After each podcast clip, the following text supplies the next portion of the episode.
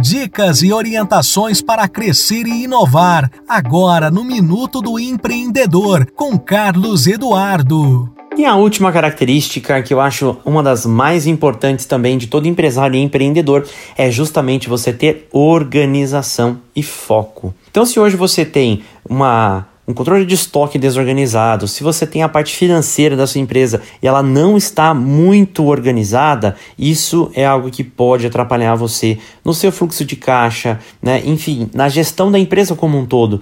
Então fica a dica, tome uma atenção ou dê uma atenção especial a parte de estoque, a parte de finanças, a questão de organização e processos da sua empresa.